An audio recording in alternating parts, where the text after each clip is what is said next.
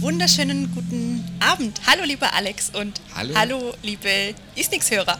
Hallo liebe Steffi und hallo ihr da draußen an den Röhrengeräten. An den Röhrengeräten. An den Wie geht's dir? Röhrengeräten. Ähm, gut, ja, vielen Dank. Also es ist ja, So. so ein Lockdown hat ja auch unglaublich viele Vorteile. Ich hatte noch Mhm, nie so eine saubere Wohnung. ähm, und also Hat Wahnsinn. bei mir noch keine Auswirkungen, muss ich leider sagen. Okay, sehr gut. Ja. Du machst halt auch ein bisschen Homeoffice, ne? Und ich äh, bin ja nach wie vor in der Klinik. Genau, ja. Mhm. Und ähm, das Einzige, was ausfällt, sind halt diese ganzen Fortbildungen und Vorträge. Und dadurch habe ich halt einfach mehr Zeit. Ja, okay, das Aber ich Blizzard war so freundlich, Ja. äh, eine, neue, eine neue Erweiterung zu World of Warcraft rauszubringen. Und die rettet mich jetzt wahrscheinlich über den nächsten Lockdown, der dann am zweiten Weihnachtsfeiertag in Österreich startet. Bist du da auch in therapeutischer Mission unterwegs? Ja, Behandelst genau. quasi virtuell Schluckstörungen Ähm, ja, mit dem Endoskop auf dem Rücken?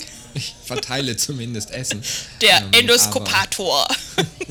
Das ist ein schöner Name. Das ist ein schöner Name. ja, ja. Ja, mit der Lizenz zum Schlucken. Ja, genau.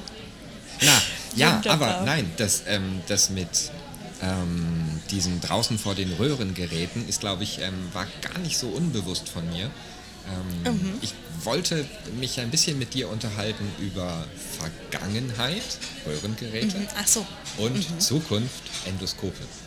Also irgendwo dazwischen. Nein, ähm, Mhm. Okay. ich weiß nicht, wie es euch da draußen an den Röhrengeräten geht, aber mir ist irgendwie in den letzten Wochen, Monaten, wo ich halt ein bisschen mehr Zeit hatte, auch so ähm, auf einer Metaebene über Therapien nachzudenken, über Inhalte und ähm, habe gerade wieder eine Studentin, wo ich dann halt auch gezwungen bin, immer noch mal wieder mehr ähm, auch so Vergangenes, Gelerntes und immer wieder Erzähltes zu reflektieren. Und da ist mir Und aufgefallen... natürlich durch die und natürlich durch die Gespräche in ist nix, ne? Also um das mal nicht außen vor zu lassen. was ist, ist nix. Ah! Also, also ah, Ja, nee, äh, ja, aber das, das gilt ja, Ja, ja, ganz ja, besonders für euch da draußen, aber für uns schon auch. Nee, was, was mir aufgefallen ist, ist, dass sich die Klientel verändert hat. Also, dass unsere Patienten Mhm. und Patientinnen sich irgendwie verändert haben. Nicht, dass sie jetzt irgendwie größer geworden sind oder länger oder älter oder jünger. Ähm, ich glaube, dass sie sich in Bezug auf den Schweregrad ihrer Einschränkungen und ihrer Erkrankungen verändert haben. okay. Wenn, wenn ich so drüber nachdenke, oder du bist ja auch schon länger im Geschäft, ähm, so vor, sagen wir, 15 Jahren, da war ich in Osnabrück in so einer neurologischen Frühreha und wir hatten eine Station 43. Die war hinter so einer Schleusentür und das war alles ganz spooky und man musste Bereichskleidung tragen und so. Und ähm, da lagen alle Dysphagie-Patienten. Schon auch ein paar mit, mit Trachealkanüle, ähm, aber da lagen vor allem die Dysphagie-Patienten, weil das die beobachtungspflichtigen Patienten waren. Auf der Normalstation gab es so gut wie keine Dysphagie-Patienten, also wenig. Schon mal mit einer leichten Presbyphagie, irgendwie so eine ältere Dame, die wegen fehlender Zahngeschichte ähm, auch eher Seniorenkost oder so bekommen hat oder auf Pommes verzichtet hat und eher ähm, weich gekochtes Gemüse und so gegessen hat, aber dass man jetzt so, so eine große Gruppe an Dysphagie-Patienten gehabt hätte, das, da kann ich mich nicht dran erinnern. Jedenfalls, sondern dass die Patienten, die eine Dysphagie hatten, besonders auffällig waren, besonders beobachtet wurden, besonders gehegt und gepflegt wurden und dass das eher so eine Spezialstation war.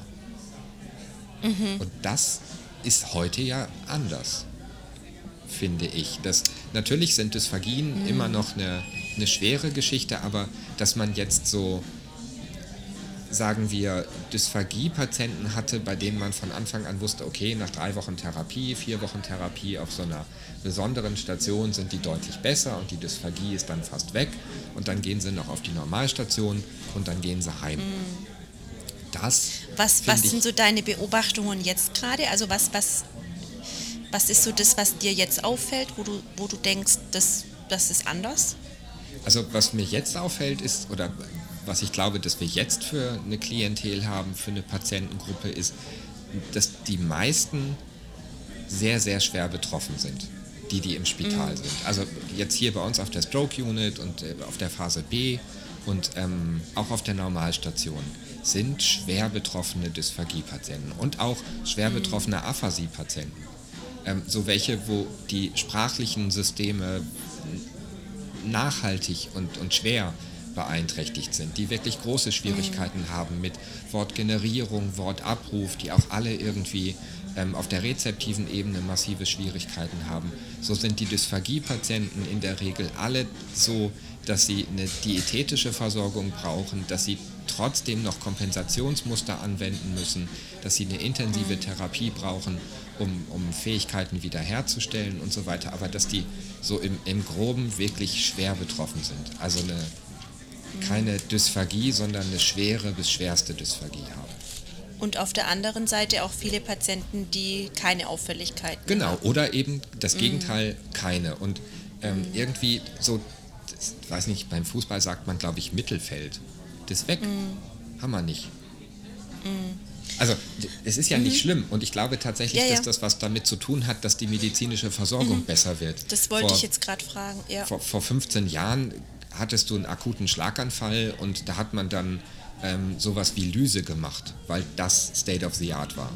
Und mhm. ähm, in, in manchen Spitälern gab es ähm, irgendwie Neurochirurgen, die sich mit Thrombektomien auskannten oder die Thrombolysen gemacht haben.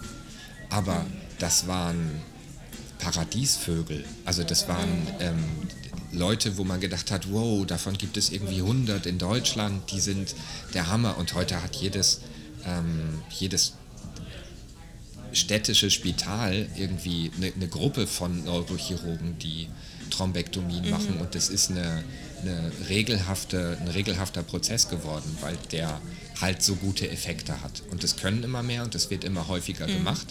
Und deswegen ähm, mhm. Ist diese Therapieform, also die, die Thrombolyse, die Thrombektomie, ähm, wenn, wenn es gut geht, ist super, dann haben die Patienten ein mhm. sehr, sehr gutes Outcome. Ähm, aber wenn nicht, dann sind sie halt weiter die schwer Betroffenen. Mhm. Also ich glaube, dass, dass das einer der Gründe ist, warum sich dieses Patientenmittelfeld, dass das es damals noch so gab, das heute irgendwie weg ist, weil die durch die verbesserte Therapie so viel besser sind, dass mhm. sie ähm, eigentlich keine lange Rehabilitation mehr haben, wie das noch vor 15 mhm. Jahren der Fall war. Ja, ja spannende, spannende Überlegungen auf jeden Fall. Ähm, ich, also ich könnte mir vorstellen, dass es also sicherlich auch die klassischen Rehabilitationspatienten durchaus auch noch gibt, die auch mhm. diesen, diesen, ähm, diese, diesen Fortschritt im Prinzip auch durch die Therapie erfahren und dann durchaus auch sich wieder im Rehabilitationsprozess ähm, verbessern. Aber das, also würde ja im Prinzip dann schon auch bedeuten, oder das wären wahrscheinlich auch deine Überlegungen, oder das, wenn man das quasi weiterdenkt, dass quasi dann auch damit sich der Anspruch ja an unsere Profession ein Stück weit auch verändert. Und das merkt man ja oh tatsächlich ja. in den letzten Jahren durchaus, dass gerade der Anteil auf Intensivstationen, ähm, dieses ganze Thema der Beatmung, Weaning, ähm, dass das deutlich mehr in den Fokus gerückt ist mhm. und das sicherlich auch damit ein Stück weit mit, mit zusammenhängt. Ich könnte mir schon vorstellen, dass es ein Stück weit auch damit zu tun hat, äh, wo man tatsächlich arbeitet. also ob ja, man jetzt so ja. klassisch in einem, in einem äh, ja, Akuthaus äh, tätig ist, mit natürlich auch Zugang zu Intensivstationen oder eben in einem klassischen, wenn du meintest, es war früher eben so ein klassisches Frühreha ähm, oder Frühreha-Stationen, wo sich ja tatsächlich vielleicht das Klientel auch an sich ein Stück weit verändert hat oder ob man in der Reha ähm, Phase C zum Beispiel tätig ist, wo dann auch mhm. die Frage ist, sind da überhaupt noch wirklich viele Dysphagien, die, ähm, wo man so spezifisch Therapiepläne erstellt und wirklich mit denen arbeitet. Mhm. Also du meinst so ein bisschen, dieser Shift geht weg von der Rehabilitation hin zum Management irgendwie? Oder? Ja, ja.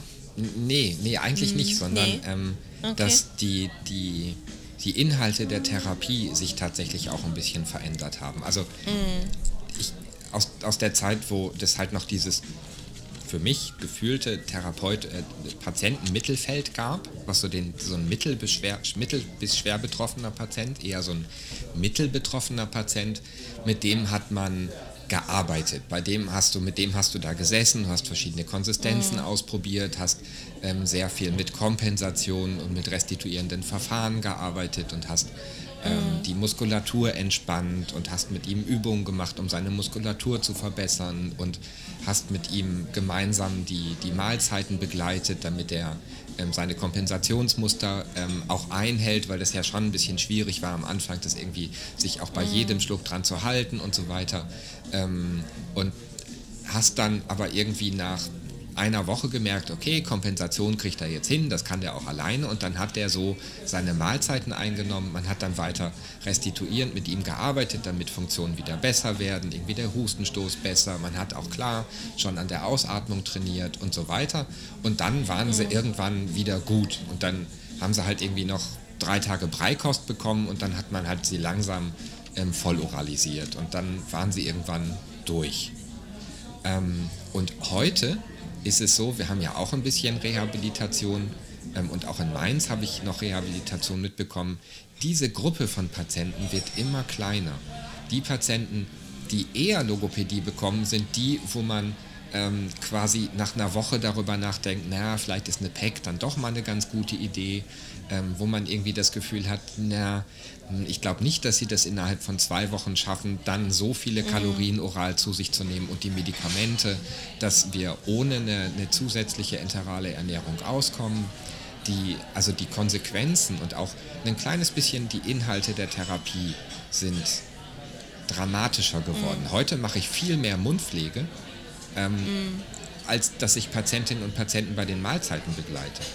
Mhm. Ähm, aber, aber also meinst du, das liegt allein an dem wechselnden Klientel oder meinst du, das liegt auch an deiner persönlichen professionellen Weiterentwicklung, dass dir jetzt vielleicht der Stellenwert von Mundpflege klarer ist, als es noch vor 15 Jahren war, weil das ja im Prinzip das ist, was man gelernt hat ähm, damals. Man hat die verschiedenen Techniken an die Hand bekommen und hat damit gearbeitet. Und, und ja. meinst du, dass vielleicht auch die, die berufliche, ja, einfach dieses, dieses Reflektieren, dieses Weiterentwickeln, dieses ähm, Wissen generieren dazu führt, dass einfach auch der, der Stellenwert von den einzelnen Inhalten vielleicht auch nochmal anders wird? Nee, also es ist schwierig, Mund, das. Ja, also Mundpflege habe ich damals auch schon gemacht mit den schwer betroffenen ja, Patienten, ja, ja, mit denen mit Trachealkanüle mhm. und die, die wirklich eine, eine mhm. schwere Dysphagie hatten. Ähm, aber gefühlt mache ich heute eben mehr Mundpflege, heißt für mich gefühlt mhm. habe ich irgendwie mehr schwer betroffene Patienten. Mhm. Ähm, oder welche, die ich irgendwie einmal sehe, einen Schluckversuch mache ähm, mhm. und dann ist gut, weil dann ist es in Ordnung. Denn nee, von mir aus können sie alles essen. Seien sie bei Flüssigkeiten vielleicht noch ein bisschen vorsichtig ähm, mhm. nicht so schnell trinken und setzen sie sich lieber noch irgendwie mhm. zwei Tage an die Bettkante. Mhm. Aber ob das jetzt nur daran liegt, dass jetzt die medizinische Versorgung besser wird oder ja, mhm. natürlich ist es immer irgendwie alles ein bisschen, ein bisschen von allem. Aber mhm. das ist irgendwie, das, was mir irgendwie so in den letzten Monaten unter diesen Nägeln brennt, ist wirklich diese mhm. Veränderung der Klientel. Das, was mir auch aufgefallen ist, irgendwie vor, vor einigen Jahren oder vor vielen Jahren war es in der Therapie so, wenn ich da einen Patienten zugewiesen bekommen habe, jetzt irgendwie so ein Phase C-Patient, ähm, der quasi von der Stroke Unit schon als Phase C kam, was ja heutzutage mhm. auch eher selten ist, ähm, mhm. dann war die Frage an uns immer, kann der essen und trinken? Und dann mhm. sind wir hin und haben einen Schluckversuch gemacht. Und ähm, der war jetzt mal unabhängig davon, klinische Schluckuntersuchung hat immer ihre Schwächen, aber da hatte ich immer ein ganz gutes Gefühl dabei. Und ich wusste, dass es bildgebende Verfahren mhm. gibt und wir hatten auch die Fes zur Verfügung.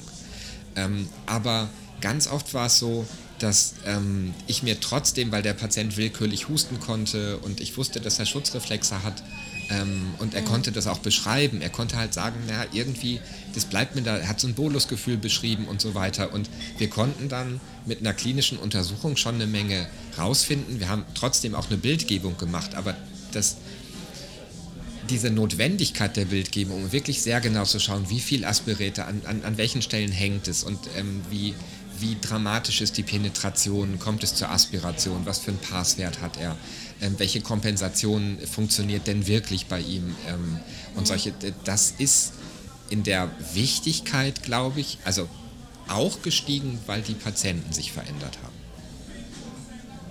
Mhm. Ich sehe das also, ein bisschen skeptisch. Das ist schwierig. nein, um Gottes Willen. Nein, nein, ich denke darüber nach.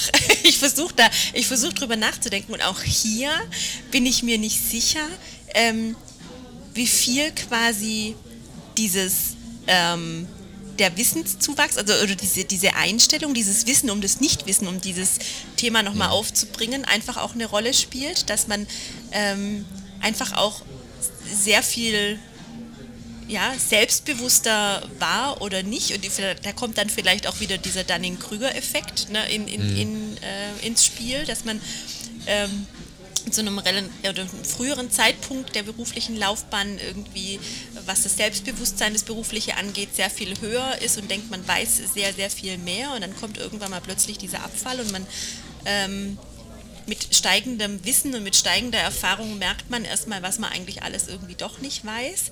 Ähm, also vielleicht spielen diese Sachen alle auch mit eine Rolle, dass man, dass man einfach jetzt auch weiß, okay, ich kann viele Dinge einfach ohne Bildgebung nicht sagen und ich brauche die, um gezielt therapeutisch äh, tätig werden zu können und eigentlich nicht mal nur rehabilitativ, sondern eigentlich auch schon kompensatorisch. Mhm. Aber ich kann mir durchaus schon vorstellen, dass sich die Patienten ähm, ein bisschen verändert haben. Und ich, ich versuche jetzt gerade mal so ein bisschen das Revue passieren zu lassen, was gar nicht so leicht ist. Also wenn ich jetzt so an die Anfänge denke und ich habe ja so die Frühreha schon auch immer so als Konstante so ein bisschen in meiner Laufbahn drin gehabt. Und, Deswegen ähm, frage ich ja, ob, ob ich da ja, so ja, alleine genau. dastehe oder ja, ja. das dir auch so mm. und ja. Also ich, ich finde es tatsächlich schwierig zu sagen. Also ich, ich gehe total ähm, mit dir überein, dass, dass schwer betroffene Patienten zunehmen, ähm, weil einfach diese ganze intensivmedizinische oder dieser intensivmedizinische Bereich deutlich größer in unserem, äh, in unserem Alltag ist. Und ich glaube, zu meinen Anfängen war das auch gar nicht üblich, dass man auf eine also dass ein Sprachtherapeut auf einer Intensivstation zu finden ist. und das hat dann genau. Und es hat dann angefangen, ähm, bei den Schlaganfallpatienten zu gucken und da dann ähm, ein, äh, so eine Standardprozedur aufzubauen. Und mittlerweile ist es ja irgendwie undenkbar, dass man irgendwie einen Patienten nicht sieht. Da wird man ja schon angefordert im Prinzip oder die, die Patienten werden schon ähm, angefordert, ähm, wenn die tatsächlich noch in der Beatmung sind. Ja, genau. und, Was ja ähm, auch gut ist, ja. aber ja, ja, ähm, ja, also, ja, klar.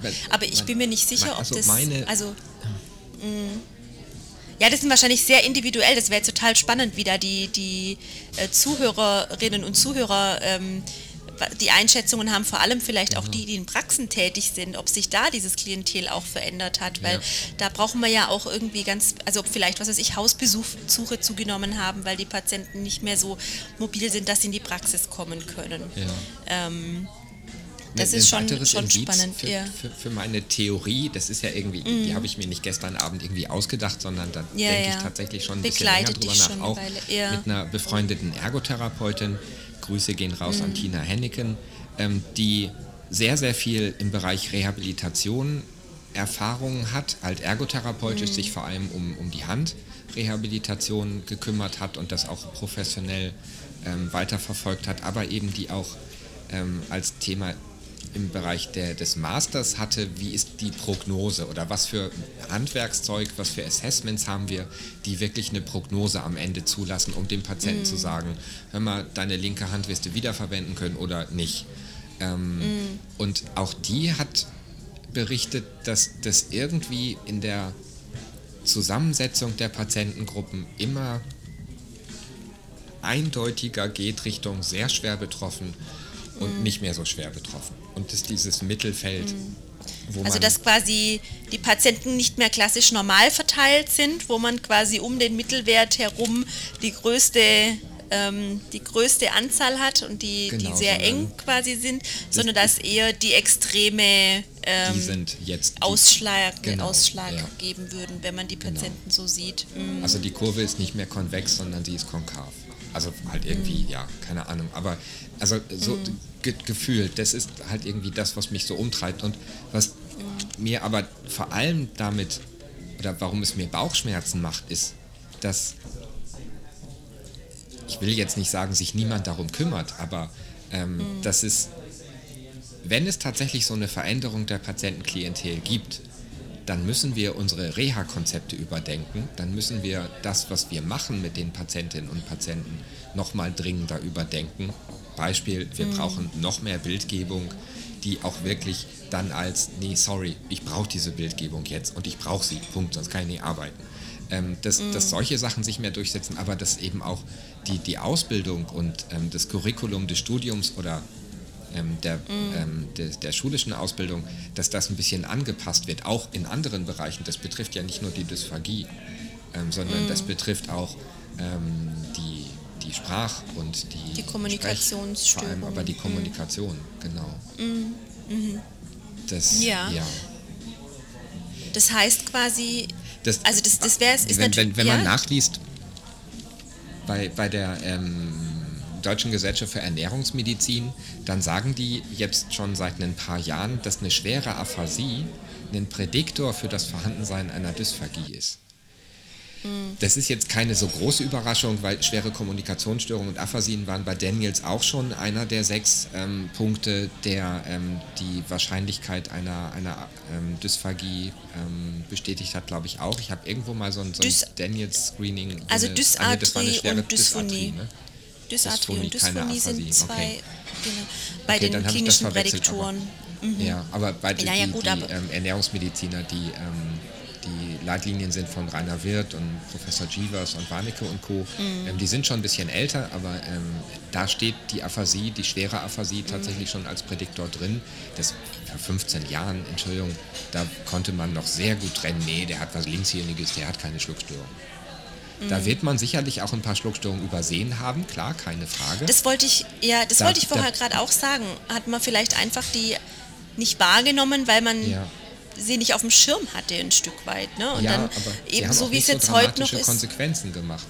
Heute ja, oder man, man hat es nicht in ja oder man ja, hat es nicht gemerkt, ja, weil man mhm. kein CRP abgenommen hat, kein Röntgentorak. Ja, ja, okay, gut. Das ist mhm. wahrscheinlich nicht nicht nur so, aber ein bisschen verschiebt sich das. Ich mhm hoffe, dass die also Zuhörerinnen die und Zuhörer das bestätigen können in den Kommentaren. Also wäre auf jeden Fall spannend, darüber also zu diskutieren und einfach Erfahrungen zu sammeln, weil ähm, das ja durchaus ja, relevant ist, dass man dann überlegt, okay, wie kann man dem denn äh, am besten gerecht werden? Ne? Also mhm. wa was braucht es denn dann? Ähm, braucht es mehr ja, mehr Verständnis quasi für diese Zusammenhänge, braucht es mehr äh, noch mehr äh, Eintreten für technische Unterstützung für Bildgebung braucht es mehr? Also vor allem, welche, welche Therapieansätze habe ich denn tatsächlich für schwer betroffene Patienten? Ne? Also mhm. dieses nicht nur, na, wir warten mal ab, sondern was kann ich tatsächlich mit schwer betroffenen Patienten ähm, schon auch machen, was ja genau auch der Ansatz von der pharyngealen Elektrostimulation war, ähm, zu sagen, okay, bei den genau. wirklich schwer betroffenen Patienten will ich ja auch diesen diesen Rehabilitationsprozess überhaupt in Gang bringen. Und was kann ich denn da, was kann ich denn da machen? Dass es schon auch zunehmend äh, hier ja vielleicht für die Forschung auch relevant ist zu sagen, okay, wo können wir denn da jetzt ansetzen? Mhm. Weil natürlich, wenn die Patienten nicht aktiv mitarbeiten können in einem Rehabilitationsprozess und vielleicht ähm, Skill-Training nicht in, dem, in der Form umsetzen können oder Kompensation in der Form nicht umsetzen können, soll dann die Alternative sein, zu sagen, okay, PEC und NPO, ja. also was, was ja. und, und, Mundpflege. Und also das ist ja schon im Prinzip dann so ein, ein klarer Auftrag ähm, an die Wissenschaft ein Stück weit, na, zu sagen, okay, wir beobachten diesen Trend. Ähm, oder ich meine, es, es, gibt ja auch immer mehr diese Ansätze mit Stimulation auch. Ähm, dass das Gehirn im Prinzip direkt stimuliert wird. Mhm. Ähm, und, äh, und eben, ja, also dieses Thema Stimulation rückt ja auch weiter vor, quasi diese passiven äh, Anregungen für die Rehabilitation, für die genau. Reorganisation und, und Aktivierung auch von, von neuronalen Netzwerken und Strukturen. Ja. Ähm, da, da wird schon auch relativ viel gemacht, aber das sind auch Sachen, die ja zumindest momentan noch nicht der breiten Masse zur Verfügung stehen. Also da sind wir ja nach wie vor auf Klar. einem ähm, Experimentallevel oder man ist in einem Zentrum, wo im Prinzip äh, man das Glück hat, in, einem, in der Nähe, also Glück natürlich, ähm, hört sich jetzt wieder sehr, ich meine das gar nicht so, äh, dass man einen Schlaganfall hat in, in einer Region hat, wo man quasi Patient wird in so einem Klinikum, wo man, wo das zum Einsatz kommen kann. Ähm, ist natürlich immer schlecht, wenn man einen Schlaganfall hat. Das meine ich damit jetzt gar nicht irgendwie. Ähm, gar nicht so, das kam vielleicht ein bisschen falsch rüber. Aber das, also das wäre ja quasi so dein, deine, dein, An, dein Ansatz oder deine Überlegung, genau. ne? So dieses, und, was, was, dass man was, sich auch wirklich Gedanken darüber mh. macht, dass die Inhalte der Ausbildung und die Inhalte von Fortbildungen angepasst werden müssen. Das ist mir mh. vor, vor zehn Jahren ungefähr muss das gewesen sein. Das, welcher zeitliche Rahmen, das verschwimmt ja so ein bisschen im Alter. Aber das, mm. wenn wir da, hey, wenn wir damals, ne, damals äh, ja, ja. registrierte Aha. Wortmarke, ähm, Patientinnen und Patienten mit Trachealkanüle hatten, dann waren die so lange im Spital, bis die Kanüle raus war. Mm. Punkt. Ja, klar. Alle anderen sind verstorben. Mm. Ähm, und heute gehen immer mehr Patienten mit Trachealkanüle ja. nach Hause. Ja, also ja. nicht nur heute, schon jetzt auch seit zehn Jahren oder so. Aber mhm. ähm, das ist mehr geworden. Und wenn ich gerade ja. so mit, ähm, ich will jetzt nicht unbedingt auf dem Alter rumreiten, aber wenn ich mit älteren Kolleginnen und Kollegen rede, die in niedergelassener mhm. Praxis oder Ordi arbeiten, die Patienten im Hausbesuch betreuen, die sind in den letzten zehn Jahren vermehrt mit tracheotomierten Patienten konfrontiert, mhm. von denen sie in der Ausbildung nichts gelernt haben, weil es mhm. da hieß, äh, nee, das werden sie in der Ambulanz nie haben. Mhm. Das, an, daran kann ich mich noch erinnern, dass das der Grund war, warum yeah. Trachealkanülmanagement bei uns in der Ausbildung kein Thema war. Ähm, mm. Aber das kann man heute nicht mehr sagen.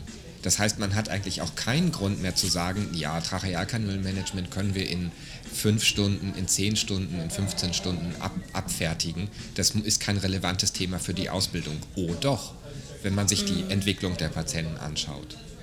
Ähm, mhm. Oder wenn, wenn man sich überlegt, ähm, wie, wie ist denn das mit der Versorgung der Patienten jetzt mal unabhängig von der Therapie? Ähm, in Deutschland ist dieses 24-Stunden-Konzept, also Versorgung von tracheotomierten Patientinnen und Patienten zu Hause immer noch ein großes Problem, ähm, immer noch eine Geschichte, wo ähm, lange drüber diskutiert wird, wo ähm, es jetzt ja irgendwie von, von dem Sparen Konzepte und Ideen gibt, nee, wer schwer betroffen ist und pflegebedürftig ist, muss ins Heim, weil Kosten sparen und so weiter. Das ist hier in Österreich anders. Wenn man hier den Angehörigen an Tag 3 des Schlaganfalls sagt, besorgen Sie sich eine 24-Stunden-Pflege, dann haben die drei Wochen später eine. Ähm, mhm. Und 24-Stunden-Pflege zu Hause ist hier viel weniger ein Problem. Ähm, mhm. Hier ist eher ein Problem, ein Heim zu finden, wo tracheotomierte Patienten versorgt werden können. Die gehen besser nach Hause. Was auch eine mhm. ganz coole Entwicklung ist. Was ein klein, mhm. kleines bisschen, glaube ich, daran liegt, dass die Österreicher mehr Geld haben und es sich leisten können ähm, das zu bezahlen. Das ist aber eben auch nicht so eine halb illegale Geschichte, so eine nicht geregelte Geschichte ist, sondern das ist hier ganz klar geregelt. Und jetzt bei Covid mhm. war es auch so, 24 Stunden Fachkräfte aus Ungarn, aus Slowenien dürfen natürlich nach Österreich einreisen, weil die werden hier gebraucht. Händeringend. Mhm. Ähm, aber sie sind ja. eben auch da und sie gehören zum Gesundheitskonzept und sie werden auch, ja, weiß nicht, einigermaßen fair behandelt. Aber mhm. das, ähm, solche Sachen sind immer wichtiger und sie sind erst in den letzten zehn Jahren immer wichtiger geworden. Mhm. Gefühlt. Nochmal so als Argument für dieses Mittelfeld an Patienten ist eher nicht mehr so groß, sondern die, die Spitze der schwer betroffenen Patienten wird größer. Mhm. Ja, also das macht auf jeden Fall ähm, Sinn, das zu beobachten und dann einfach auch zu schauen, okay, wie, wie müssen wir uns dem anpassen? Und zwar nicht nur die einzelnen Kolleginnen und Kollegen, die da eben mit den Patienten tagtäglich zu tun haben, sondern dass man im Prinzip auch schon die jungen Kollegen darauf vorbereitet mhm. und das ein Stück weit dann auch anpasst. Ne? Und dass man auch mhm. wirklich versucht, da vielleicht auch schon wirklich therapeutische Ansätze, ja, die eben, so wie, wie du vorhin auch quasi gesagt hast, nicht nur in dem Managementbereich liegen, sondern auch schon wirklich in diesem diesen rehabilitativen Fokus dann doch ja. auch haben. Mhm. Ja. Beispiel, irgendwie vor, vor 15 Jahren war mein Inhalt therapeutischer Natur mhm. in, in der Menge. Also mm. natürlich habe ich alles Mögliche gemacht, aber mm. ähm, hauptsächlich der, das, was ich am meisten gemacht habe, war Patientinnen und Patienten beim Essen zu begleiten. Mm. Damit wir Kompensationsmuster gemeinsam nochmal trainiert haben, auch ja. in Real-Life-Situationen, dass wir über ähm, solche restituierenden Sachen nochmal gesprochen haben, dass wir das ja. angewandt haben. Wir machen erst ein paar Übungen, irgendwie fünfmal ja. Masako und dann gibt es äh, die halbe Semmel und ähm, dann machen wir nochmal ja. fünfmal Masako und dann gibt es in Kaffee. Ähm, das war viel meiner Aufgabe. Also ich war immer früh morgens auf der Station und mittags ganz besonders für Essensbegleitung. Heute mache ich Mundpflege in genau dem gleichen Umfang. Ähm, und natürlich Aber auch da muss ich wieder sagen, ja, ja, nee. Mhm. Na, natürlich ein also, Stück weit auch, weil mein Wissen mittlerweile ein anderes ist und ich weiß, mhm. dass es oft besser ist und eine, eine, bessere, einen besseren Effekt für die Patienten hat, wenn ich ähm, auch den, das, die Schutzelemente, die in, in, der Mundpflege liegen und Prophylaxe und so, ähm, aber trotzdem hat es sich irgendwie verändert. Mhm. Heute sind viel mehr Patienten da, wo ich auch alleine durch Draufschauen schon sage, ja, da mache ich Mundpflege, da der mm. kriegt von mir nicht mal, nicht mal Wasser. Ein mm. bisschen Kaffee für den Geschmack und für Quality of Life, aber ähm, bei dem mache ich Mundpflege. Und damals waren das wirklich Patienten, die mm. sind, wenn ich auf die Station kam, saßen sie schon im Tagesraum und haben schon angefangen, ihr Schnitzel klein zu schneiden. Ja, das, ja, ähm, Also, ja. also ich glaube, ja, also ich da, weiß nicht, ob ich das so ganz pauschal quasi bestätigen kann. Ich glaube, das kommt echt auch auf das Setting und auf das Umfeld an. Ja, okay. Aber ähm, aber die Ideen, also die Überlegungen, die machen natürlich, die sind nachvollziehbar und das wäre echt spannend, da ein Feedback zu kriegen und Erfahrungen zu sammeln. Also so dieses, wie, wie erlebt man das einfach, wenn man schon vielleicht ein paar Jahre im Dienst ist oder wie erlebt man das vielleicht auch als junger Therapeut? Hat man das so erwartet oder ist das Klientel ganz anders, wie man es erwartet hätte nach der Ausbildung zum Beispiel? Mhm. Das sind, sind schon echt spannende Themen zum Diskutieren auf jeden Fall.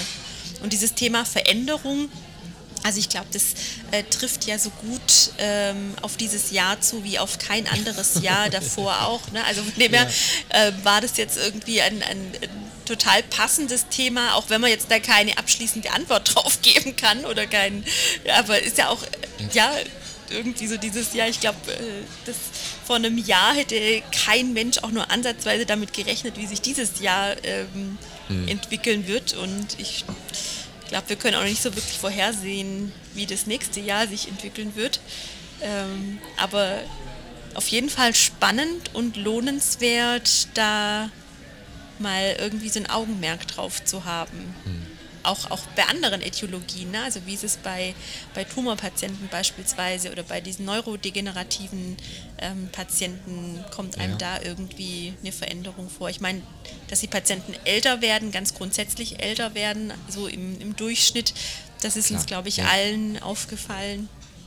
Ja, Aber, und dass, dass äh, es auch mehr Schlaganfälle gibt, dass es mehr neurodegenerative Erkrankungen wird, weil die Menschen älter werden, weil die Menschen ähm, eher solche Erkrankungen mitkriegen, weil allein durch das steigende Alter die Häufigkeit ja auch oft ähm, größer wird. Und so, ja, keine Frage. Ähm, aber ich, ihr müsst echt gute Argumente bringen, um mich von meinem Pfad der Veränderung in der Patientenklientel, was den Schweregrad der Betroffenen angeht, mm. um mich davon wegzubringen. Das glaube ich schon. Aber natürlich, ähm, ich, äh, wenn, wenn der Grund für meine Wahrnehmung so einfach ist zu sagen, ähm, ich habe halt viel dazugelernt und dadurch mm. handle ich anders das, und dadurch wirkt mm. es auf mich anders. Ey, keine Frage, ich bin So dabei. einfach ist es, glaube ich, nicht. Ich, so, so, einfach, einfach ist es, glaube ich. Nee, das glaube ich auch nicht. Glaube ich, glaube nicht, nee, du hast da, glaube ich, schon ganz viel spannende Sachen jetzt angesprochen, äh, mit ganz vielen Entwicklungen. Ähm, da, da, das würde ich jetzt auch nicht sagen, dass, dass es so einfach zu beantworten ist. Nee. Und manchmal braucht es ja nur so einen Impuls, ähm, damit Sachen sich verändern. Siehe ja. jetzt wie diese ganze Covid-Geschichte, die Pandemie.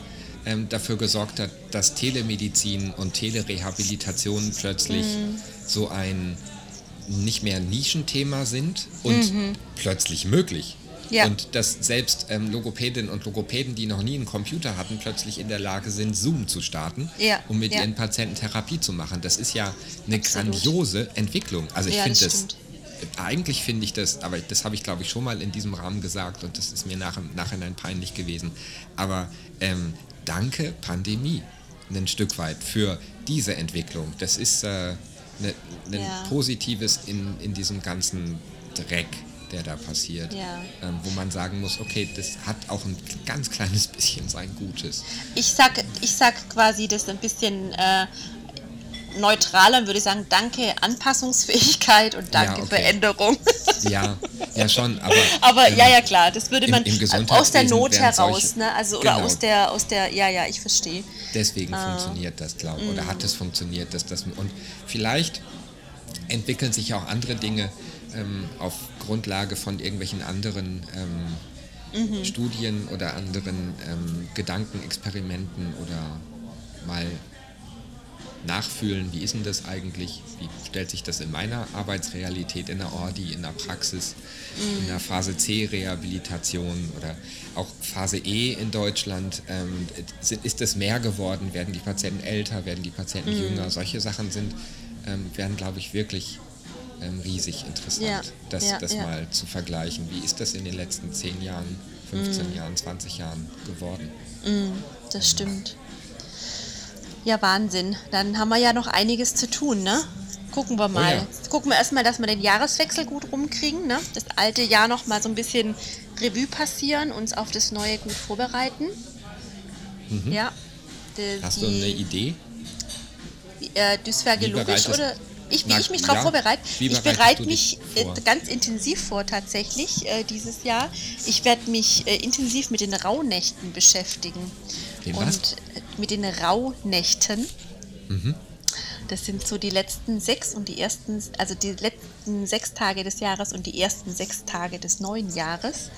Und ähm, werde quasi, da steht quasi stellvertretend jeder Tag für einen Monat im kommenden Jahr und da geht es eben ganz viel um das letzte Jahr quasi verabschieden und das neue Willkommen okay. heißen und äh, sich da quasi so ein bisschen drauf vorzubereiten und das ähm, ja, werde ich dieses Jahr ähm, sehr, also sehr viel bewusster machen als sonst, weil ich glaube, dass wir das ganz viel brauchen, dass man sich bewusst damit auseinandersetzt, dass man da gesund irgendwie auch weiterhin durchkommen in dieser ähm, belastenden Zeit. Das ist mhm. ja gerade für uns alle im Gesundheitswesen, egal ob man jetzt am Patientenbett steht oder ähm, wie man es einfach auch macht, doch wirklich eine herausfordernde Zeit. Und ich glaube, da, wenn man die Möglichkeit hat, da so ein bisschen ähm, ja, Energie versuchen zu tanken oder wie auch immer, dann, dann sollte man das ausnützen. Und an der Stelle ein ganz, ganz herzliches Dankeschön an all die, die auch über die Feiertage fleißig arbeiten und sich um die Patienten kümmern und ähm, dafür sorgen, dass sie ja auch da über die Feiertage die Patienten was zu essen und zu trinken kriegen. Und vielleicht auch ein bisschen ähm, das Schlucken verbessern. Ja. Genau. Mit passiertem Lebkuchen oder ja, letztes Jahr gab es ja an der Stelle eine kleine Rezeptidee von uns. Ähm, zugegebenerweise ist mir nichts eingefallen. Deswegen ähm, muss man ja auch nicht alles neu erfinden.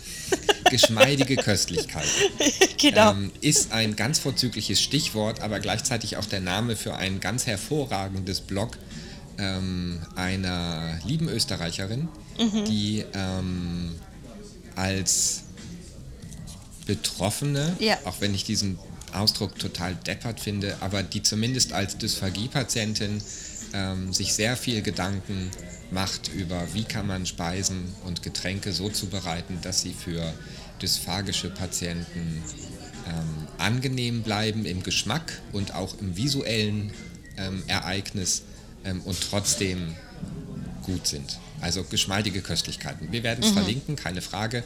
Ähm, da findet ihr garantiert Rezepte für Weihnachten. ähm, das muss an der Stelle dann reichen und es ist eh eine bessere Quelle, wenn Leute, die das auch essen müssen, das kochen ähm, und Rezepte dazu entwickeln, als wenn wir als jemand, der oder dann nicht essen, essen müssen, sondern essen dürfen und essen können. Ja, wenn man es quasi wieder positiv genau. umdreht, weil es solche tollen Menschen gibt, die sich mit alternativen Zubereitungsformen vielleicht ähm, genau. beschäftigen. Ja. Aber vielleicht noch ein kleines Rezept für ein zufriedenes Therapeutendasein. Oh. Man nehme eine ordentliche Portion kritisches Denken mit ein einer, Humor. ein bisschen, nicht nur ein bisschen, sondern äh, mit Sicherheit zwei Löffel. Äh, genau, äh, Gelassenheit und ähm, ja, Neugier und bestäube das Ganze mit Wertschätzung. Das ist ein guter Punkt. Genau. Ich finde, es ist ein ganz wunderbares äh, Abschlusswort, um uns und alle in ähm, eine kleine Weihnachtspause äh, zu schicken und ähm, ganz viele Grüße und die besten Wünsche für ein hoffentlich gesundes neues Jahr zu wünschen. Wir sehen bzw. hören uns nächstes Jahr wieder. Genau, Entschuldigung, dass diese Folge so früh erschien. Ähm, wir sind ja noch lange nicht am Ende des Monats, aber wir haben ähm, zumindest den ursprünglichen Turnus eingehalten. Ähm, kommt gut über die Feiertage, esst nicht zu viel, ähm, kommt gut ins neue Jahr. Ähm, ausrutschen werdet ihr nicht, weil ihr werdet ja zu Hause sein. Von daher auch das hat was Gutes. Ähm, wir sehen uns ja. 2021. So sieht's aus. Wir hören uns 2021. Alles klar in diesem Sinne. Stay hungry. Stay tuned. Tschüss. Tschüss, bis nächstes Jahr.